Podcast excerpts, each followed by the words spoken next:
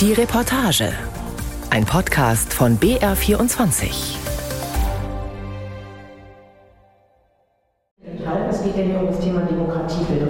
Es ist ungewöhnlich warm an diesem Tag Ende Juni in Cottbus. Die Dachfenster des komplett verglasten Raumes im hinteren Teil des Cottbuser Messezentrums bleiben zu. Vor fast 30 Jahren ist der Gebäudekomplex für die Bundesgartenschau in Cottbus aus dem Acker gestampft worden. Dort haben jetzt die Herbstmesse, der Handwerkermarkt oder Nachtflohmärkte ihr festes Domizil. Oder eben Konferenzen wie das Fachgespräch Extremismus an Schulen. Ein irreführender Name, denn tatsächlich geht es in den Reden und Podiumsdiskussionen fast ausschließlich um Rechtsextremismus. Also grundsätzlich finde ich das eine ganz positive Sache, die hier passiert. Ich hätte mir auf jeden Fall sowas schon früher gewünscht. Vielleicht auch mit dem Expertenkreis und dass alle Lehrkräfte und Schulleiter, dass sich das anhören. Ähm, ich weiß es nicht, warum es das nicht gab. Das ist mir nach wie vor ein Rätsel. Im Endeffekt ist das Thema jetzt einfach auf dem Tisch, muss angegangen werden. Es, gibt kein Weg, es darf kein Wegschauen mehr geben, weder von Seiten der Politik noch von Schulleitung noch von Lehrkräften. Ähm, man muss das jetzt behandeln und man muss da auch mit konkreten Ergebnissen rauskommen. Das ist mir wichtig. Das sagt Laura Nickel. Hellbraune Haare, hochgewachsen, um die 30 Jahre. Sie ist eine der beiden Lehrkräfte gewesen, die im April zunächst anonym auf Probleme mit Rechtsextremismus an der Oberschule in Burg hingewiesen haben. Auf Schüler, die im Unterricht den Hitlergruß zeigen und andere rassistisch und homophob beleidigen würden. Der Spreewaldort, gut 30 Minuten von den Messehallen in Cottbus entfernt, hat damit deutschlandweit für Schlagzeilen gesorgt. Zwar ist sie auf der Fachtagung nur eine von rund 200 Lehrerinnen und Lehrern aus ganz Südbrandenburg. Hinzu kommen etwa 150, die online dabei sind. Aber durch ihr Engagement ist sie hier bekannt. Denn die meisten Lehrkräfte sind freiwillig auf der Fachtagung weil sie Rechtsextremismus an Schulen auch als Problem ansehen. Ein Treffen unter Gleichgesinnten sozusagen. Ich habe mitgenommen, dass es nach wie vor bestätigt, was ich auch immer meine, dass es auf Haltung ankommt und dass Lehrkräfte aber immer noch in der bisschen in der Bringpflicht sind. Und zwar in der Bringpflicht, sich immer noch die Projekte, die Fortbildungen auszusuchen. Ihnen wird, werden Angebote gemacht, das ist richtig, aber so richtig erreicht es immer nur den speziellen Kreis, der sich ja sowieso schon für Demokratiebildung zum Beispiel interessiert. Und ich, mir fehlt noch so ein ein weiter, weitschweifender Blick, also zum Beispiel Richtung Lehrerausbildung, wenn man sagt, man muss die Studenten schon einbinden, man muss denen mehr Angebote machen, die auch vielleicht sogar verpflichtend sind, muss man überlegen. Aber dass man mit dem Thema nicht erst ankommt, wenn man schon in der Schule mit den ersten rechtsextremen Symbolen zum Beispiel in Berührung gekommen ist. Dabei sei Rechtsextremismus nicht das einzige Problem, sagte Berit Kreisig. Die Frau mit den feuerroten Haaren und der roten Brille leitet eine Oberschule in Guben, einer Stadt an der deutsch-polnischen Grenze, die mit Gubin auf polnischem Gebiet eine Doppelstadt bildet. Wie sich Rechtsextremismus an ihrer Schule äußert, dazu will sie nichts sagen, aber... Also es gibt ja nicht nur Rechtsextremismus, sondern es gibt auch homophobe Angriffe, äh, es gibt Mobbing gegenüber von Schülern und ich sag mal so, Schülerinnen und Schüler in einer Oberschule sind in einer kritischen Phase in ihrem Leben, in der Pubertät. Sie loten Grenzen aus und versuchen verschiedene Sachen auszuprobieren und das gehört bei uns dann zum Alltag mit dazu. Auch, aber eben nicht nur an der Oberschule.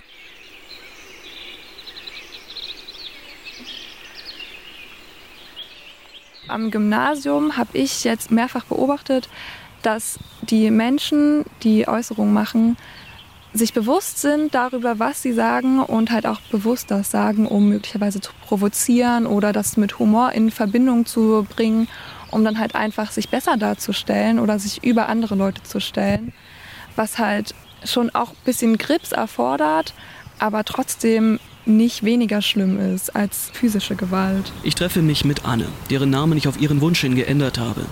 Die 18-Jährige hat in diesem Jahr ihr Abitur abgelegt. Wir haben uns in einer der vielen Kleinstädte Südbrandenburgs verabredet, setzen uns auf eine der Holzbänke am Rande eines Teiches. Ein Schwarm Enten fühlt sich von uns gestört, die Tiere springen von der Wiese ins Wasser. Anne ist in der Region aufgewachsen, hat das Gymnasium besucht. Sie kennt das Problem, weil sie sich seit langem gegen Rechtsextremismus engagiert und mit ihren bunt gefärbten Haaren auffällt. Sie spricht nur unter einer Bedingung mit mir. Sie möchte unerkannt bleiben. Teilweise ist es so, dass ich mir schon Gedanken darüber mache, was mit mir passiert, wenn jetzt rauskommt, dass ich mich wirklich so dagegen stelle, gegen dieses große Problem, was wir hier in der Region, vor allem an Schulen haben. Also ich habe Angst, so äh, Hate zu bekommen, vielleicht auch Gewalt zu erfahren. Das große Problem, von dem sie spricht, sind eigentlich viele kleine. Homophobe, transfeindliche Aussagen, Antisemitismus und Sexismus würden zum Schulalltag dazugehören, sagt sie. Ich muss sagen, dass hasserfüllte Äußerungen auch am Gymnasium eigentlich alltäglich sind. Und das leider nicht nur von SchülerInnen, sondern auch von Lehrkräften. Und dann gibt es natürlich auch immer solche Vorfälle wie Hitlergrüße auf den Fluren. Dann kleben sich einige SchülerInnen ein Hitlerbad auf und imitieren dann Hitler. Hakenkreuze an Tischen, an Stühlen, an Wänden, die einfach eingeritzt werden, mit Edding rangemalt werden und Teilweise dauert es wirklich Wochen, bis die beseitigt werden. Solche Schilderungen wie die von Anne höre ich von vielen Schülern aus Südbrandenburg. Die Fälle ähneln sich. Die allermeisten Schüler und Schülerinnen, die ich angefragt habe, wollten sich aber nicht vor einem Mikrofon dazu äußern auch Lehrkräfte nicht. Dabei ist vielen durchaus bewusst, was an den Schulen passiert. Dass Schulen keine Brutstätte von Rechtsextremisten sind, dass aber grenzüberschreitende Äußerungen zum Alltag gehören. Selten hätten sie und ihre Mitschüler offen darüber gesprochen. Eher sei ein dröhnendes Schweigen zu vernehmen gewesen. Im Gespräch schaut die 18-Jährige immer wieder über den Teich und den dahinter beginnenden Wald. Sie wirkt nicht resigniert. Aber eine Lösung für die Probleme hat sie auch nicht. Und das scheint sie zu beschäftigen. Aber ich muss sagen, dass die Leute, die wirklich etwas aktiv gegen so hasserfüllte Äußerungen äußern, sehr wenige sind. Also es sind meistens immer dieselben SchülerInnen und dieselben Lehrkräfte, die sich wirklich bewusst positionieren und auch informierend erklären, okay, warum ist diese Äußerung nicht in Ordnung, was ist der Hintergrund, warum tut das anderen Menschen weh. Aber es gibt auch viele, wirklich viele, die sich einfach nicht positionieren, die sich nicht trauen, etwas zu sagen oder vielleicht auch einfach gar nicht wissen, dass sie was sagen sollen, weil es einfach so normal ist, beispielsweise frauenfeindliche Äußerungen zu hören oder antisemitische Äußerungen zu hören. Für die Betroffenen könne das schwerwiegende Folgen haben, gibt Anne zu bedenken. Im schlimmsten Fall würde Diskriminierung den Schülerinnen und Schülern die Zukunft verbauen. Das verringert auf jeden Fall das Selbstwertgefühl von den Betroffenen. Sie fühlen sich halt irgendwie unsicher in der eigenen Identität und teilweise sogar bedroht, verlieren deswegen wahrscheinlich auch den Spaß daran, in die Schule zu gehen, den Spaß daran zu lernen. Und das kann auch dazu führen, dass die Mitarbeit beeinträchtigt wird. Das heißt, man meldet sich nicht mehr so gut im Unterricht, bekommt deswegen schlechtere mündliche Noten, weil man Angst vorm Unterricht hat. Aber wie groß ist das Problem tatsächlich? Dieser Frage widmet sich die Studie Jugend in Brandenburg, die ein Institut der Uni Potsdam im Auftrag des Jugendministeriums erstellt hat. Sie wird seit 1991 regelmäßig durchgeführt. Von Anfang an werden auch die Themenfelder Ausländerfeindlichkeit und Rechtsextremismus untersucht. Über 3000 brandenburgische Schülerinnen und Schüler haben daran teilgenommen. Die Studie ist also repräsentativ. Zwar ist sie zu diesem Zeitpunkt noch nicht komplett veröffentlicht worden, aber Dietmar Sturzbecher, Direktor des Instituts für angewandte Familien-, Kindheits- und Jugendforschung an der Universität Potsdam, hat einen Teil am Rande der Fachtagung in den Cottbusser Messehallen vorgestellt. Demnach stimmte jeweils fast ein Viertel der Jugendlichen in Brandenburg folgenden Aussagen eher oder völlig zu. Erstens, Deutsche seien anderen Völkern überlegen. Und zweitens, der Nationalsozialismus habe auch gute Seiten gehabt. Aber seit der letzten Studie 2017 haben rechtsextreme Einstellungen nicht weiter zugenommen. Wichtig sei es, im Gespräch zu bleiben, betont Dietmar Sturzbecher. Man muss aus meiner Sicht diese Argumente aufgreifen und sich damit auseinandersetzen. Das Schlimmste, was passieren könnte, wäre, wenn man man solche Argumentationen sanktioniert und niederhält. Nicht? Dann kriegt man eine Jugend, die sich nicht mehr selbstständig und offensiv damit auseinandersetzen kann mit solchen Argumenten. Die Lehrkräfte haben zu diesem Zeitpunkt bereits die Halle verlassen. Die Studie wird im gläsernen Raum vor einigen wenigen Pressevertretern vorgestellt. Sturzbecher, stahlblaue Augen, helle Haare, steht vor einem Rednerpult. Hinter ihm die große Glasfassade. Dahinter geht der Blick weit auf den Spreeauenpark und einen kleinen Teil des Cottbusser Tierparks. Einige Lehrkräfte hätten wahrscheinlich entgegengehalten, dass die Zeit fehle, um sich mit den Argumenten vollumfänglich auseinanderzusetzen. Und das Personal. Zu Beginn des neuen Schuljahres waren in Brandenburg 500 Lehrstellen unbesetzt, die meisten an Oberschulen. Genau da, wo laut der Studie ausländerfeindliche Einstellungen mit fast 40 Prozent am weitesten verbreitet sind. Aber auch an Gymnasien stimmt fast ein Viertel der Schüler entsprechenden Aussagen zu. Der fast 70-jährige Forscher Sturzbecher spricht frei. Das Manuskript vor ihm auf dem Rednerpult dient nur als Gedächtnisstütze. In der Studie haben er und sein Team nicht nur den Status quo erfragt, sondern auch nach Gründen für die Entwicklung von rechtsextremen oder antisemitischen Einstellungen der Jugendlichen gesucht. Ein Ergebnis, wer schon als Kind entdeckt habe, dass sich andere mit Gewalt einschüchtern lassen würden, sei empfänglicher für extreme Einstellungen. Kinder, die das gelernt äh, haben, die tragen oftmals ein Wissen um Funktionalität von Gewalt mit sich und wenn sie alt genug sind, dann versuchen sie es politisch zu legitimieren und das kann man sehr gut mit Ausländerfeindlichkeit, besser noch äh, mit Rechtsextremismus und das ist, denke ich, eine wichtige Ausgangsposition, eine wichtige Ursache. Es kommen zwei andere dazu. Es sind oftmals die Jugendlichen, die zugleich glauben, dass sie nichts mehr erreichen können in der Gesellschaft, die sich abgehängt fühlen. Und äh, das zweite Phänomen kommt eher aus der Familie. Familien, die einen hohen Zusammenhalt haben, aber in denen die Kinder trotzdem geprügelt werden, die äh, sind äh, ebenfalls eine Brutstätte von Rechtsextremismus insbesondere zu sehen. Es sei wichtig, betont Sturzbecher, den Schülern Angebote zu machen und Erfolgserlebnisse zu geben. Auszeichnungen für die besten Sportler oder Künstler beispielsweise damit das Gefühl, in der Gesellschaft nicht weiterkommen zu können, gar nicht erst akut werde, so der Forscher. Denn die Studie zeigt auch, dass Jugendliche mit zunehmendem Alter rechtsextremen Aussagen weniger zustimmen. Wenn wir das ernst nehmen, dann muss die Sozialerziehung, die soziale Bildung früh anfangen. Wir haben bei den vier bis fünfjährigen das höchste Konfliktniveau, wenn man jetzt mal beißen, schubsen und treten nimmt beispielsweise. Ja, das hat was damit zu tun, dass die Vierjährigen diese Konflikte noch nicht konstruktiv bewältigen können. Sie haben ganz einfach die mentalen Fähigkeiten nicht dazu.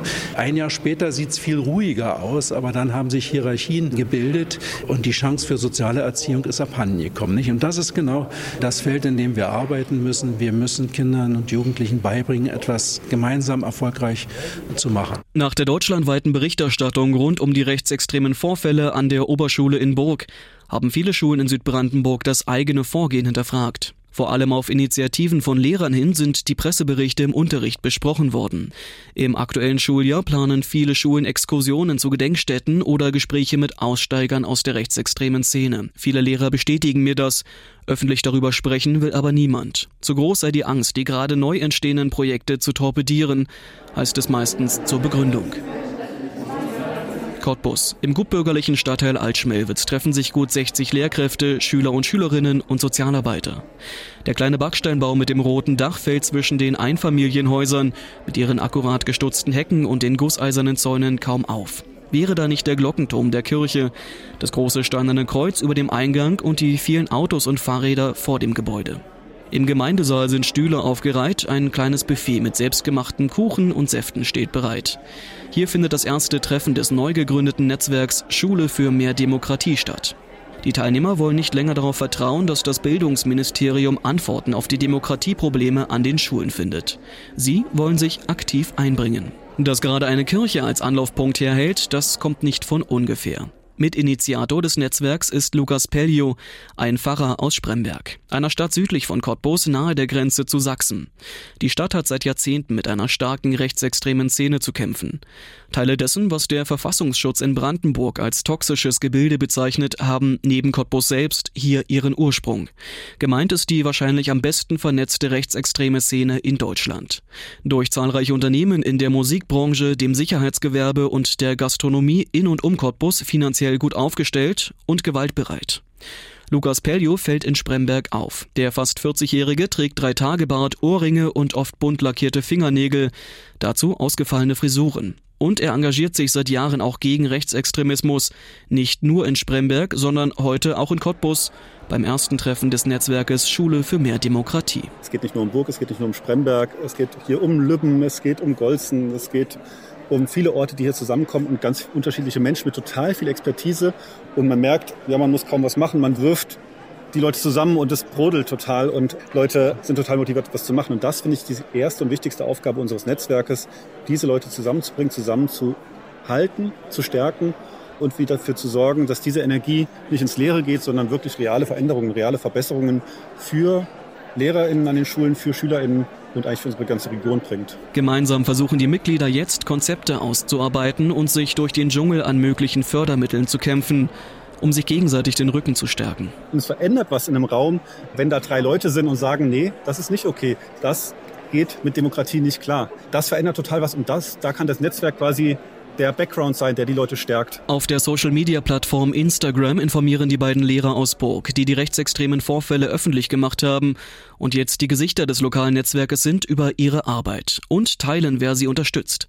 Beispielsweise Bundespräsident Frank-Walter Steinmeier, der die beiden zum Bürgerempfang auf Schloss Bellevue eingeladen, sie in seiner Rede explizit hervorgehoben und im Anschluss das Gespräch mit ihnen gesucht hat. Und sie zeigen sich kämpferisch. Das geht raus an alle, die uns nicht so wohlgesonnen sind. Wir werden uns weiterhin gegen Rechtsextremismus einsetzen. Und wir bleiben standhaft, uns kann man nicht einschüchtern. Nur Lehrer Max Teske ist in dem kurzen Video zu sehen. Er steht vor einem grauen Hintergrund und blickt direkt in die Kamera. Das Video richtet sich an die Menschen, die ihn kurz vor Ende des letzten Schuljahres bedroht haben. Im Internet ist zur Jagd auf ihn und seine Kollegin Laura Nickel aufgerufen. Im Dorf selbst sind beleidigende Sticker geklebt worden. Beide Lehrer haben die Schule mit Beginn der Sommerferien verlassen, auch weil ihnen im Kollegium nach eigener Aussage der Rückhalt gefehlt hat. Erst nach dem Weggang der beiden Lehrer, die die Probleme öffentlich gemacht hatten, haben sich nun weitere Lehrkräfte der Schule zu Wort gemeldet. Gegenüber RBB 24 Brandenburg aktuell sagte ihre Sprecherin und ebenfalls Lehrerin Jette Scheger. Für das gesamte System ist es ein Armutszeugnis und deswegen finde ich das beschämend. Es macht mich nicht nur traurig, ich finde das auch wirklich beschämend, dass wir solche Ergebnisse produzieren. Und damit meine ich nicht mich, auch nicht äh, die Gruppe, für die ich jetzt spreche von äh, Lehrern und Lehrerinnen. Ich meine das als Gesamtgesellschaft. Sagt Jette Scheger und ist sichtlich erschüttert. Sie fragt sich, ob sie und ihre Kollegen nicht hätten eher aktiv werden und etwas sagen sollen. Im Fall der Oberschule in Burg war das aber gar nicht so einfach. Bis heute sieht ein Teil der Lehrerschaft die Vorfälle als nicht so schwerwiegend an, als dumme Jungenstreiche.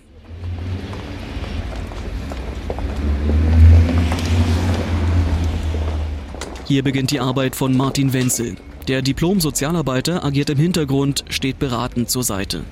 Er gibt Schulen, Verwaltungen oder Kitas Hilfestellung im Umgang mit Rechtsextremismus oder Mobbing. Wir treffen uns in seinem Büro in einem unscheinbaren Dreigeschosser in einer Seitenstraße im Cottbusser Süden. Herr Wenzel, hallo. hallo. Herr Schiller. Schön, dass das klappt. Ja, schön, dass Sie da sind. Nehmen Sie gern Platz, Käffchen vielleicht. Oh ja, sehr gerne. Dann sehr gerne. wir ins Vielen Dank. äh, Gespräch. Im Erdgeschoss hat ein Elektrobetrieb sein Büro, im Dachgeschoss die Cottbusser Zweigstelle der RAA, der regionalen Arbeitsstellen für Bildung, Integration und Demokratie. Wenzel sitzt im Besprechungszimmer, einem kleinen Raum mit einem großen Konferenztisch in der Mitte. Im Regal liegt Infomaterial zur Migrationssozialarbeit in Cottbus, zum Umgang mit Verschwörungserzählungen. Der schlanke Mann mit den kurzen Haaren und Drei-Tage-Bart arbeitet im Auftrag des Bildungsministeriums Brandenburg. Derzeit hat er alle Hände voll zu tun. Viele Bildungseinrichtungen sind nach der Berichterstattung rund um die Schule im Spreewald sensibler geworden. Viele wollen wissen, wie groß ist das Problem an unserer Schule? Südbrandenburg ist seit Jahren ein Schwerpunkt rechtsextremer Gewalt und das spiegelt sich eben auch in der Schule wieder, sagt Wenzel. Das heißt, man muss es immer gesamtgesellschaftlich betrachten. Gibt es eine Kontinuität, eine Zunahme, zum Beispiel gegenüber Aussagen von Ablehnung von Zuwanderung, aber auch sowas wie Frauenfeindlichkeit, Homophobie oder nicht? Und dieses Umfeld spielt dann ganz konkret natürlich auch in den Schulen vor Ort eine Rolle. Und jede Schule ist natürlich aber auch unterschiedlich. Und auch die Fälle unterscheiden sich. Oft sei es für Lehrer schwierig, angemessen auf Provokationen zu reagieren, sollten diese nicht eindeutig strafbar sein. Viele äh, Dinge im Unterricht, so berichten es mir auch Lehrkräfte, Kräfte sind genau in der Grauzone, sind eben nicht eindeutig das Hakenkreuz oder die Zuordnung zu einer rechtsextremen Gesinnung oder Einstellung oder wie auch immer. Es sind manchmal Provokationen im Unterricht oder Dinge, die genau an der Grauzone sind. Da obliegt es des pädagogischen Talents, damit umzugehen. Und es ist dann immer, wenn etwas vorfällt, schwierig auch in der Situation zu entscheiden. Man ist ja alleine im Klassenraum. Thematisiere ich das jetzt mit der Klasse? Nehme ich mir den Schüler oder die Schülerin raus, die das jetzt gesagt hat? Oder atme ich durch, mache das nach dem Unterricht? Wenzel empfiehlt, proaktiv zu handeln, lange bevor die Probleme so gravierend werden, wie es sich jetzt beispielsweise in Burg gezeigt hat. Aber das erfordere Durchhaltevermögen, so der Sozialpädagoge. Ein Beispiel wäre, ein Curriculum aufzusetzen zum Thema soziales Lernen und Gewaltprävention und das nicht als Top-Down-Methode zu machen. Das heißt, Schulleitung sagt, machen wir so, jetzt wird es durchgezogen, sondern in einem Beteiligungsprozess mit Eltern, mit Schülerinnen und Schülern und natürlich mit den Lehrkräften gemeinsam zu erarbeiten. Dazu gehört eine Analyse, was ist los an unserer Schule, wohin wollen wir gehen, welche Ziele stecken wir uns und welche Maßnahmen ergreifen wir in welcher Altersstufe, wie wollen wir die Hausordnung gestalten und so weiter. So ein Prozess kann auch schon mal ein Jahr dauern. Die Oberschule in Burg will sich jetzt den Problemen stellen. Ein neuer Schulleiter soll einen Neustart ermöglichen. Zudem wird ein Demokratiekonzept erarbeitet, das vor allem Lehrer und Schüler unterstützen soll, die sich gegen verfassungsfeindliche Tendenzen zur Wehr setzen. Zu Beginn des neuen Schuljahres meldete sich Jette Scheger dazu ein weiteres Mal im RBB Fernsehen zu Wort. Ändern wird sich aus meiner Sicht nochmal diese Klarheit, dass wir unsere Nulltoleranzpolitik durchsetzen. In die Köpfe kommen wir nur, indem wir daran arbeiten und sprechen, aber eben es leben. Wenn wir einen Vorfall haben, muss der in dieser Sekunde bearbeitet werden. Ich werde die Grenze zeigen und auch wenn es soweit äh, sein sollte, suspendieren. Der Fall Burg hat in Südbrandenburg viele aufhorchen lassen. Dass Rechtsextremismus, Sexismus oder Antisemitismus an Schulen zum Alltag gehören, das war auch vorher kein Geheimnis. Jetzt wird aber zumindest vielerorts offen darüber gesprochen und an Lösungen gearbeitet.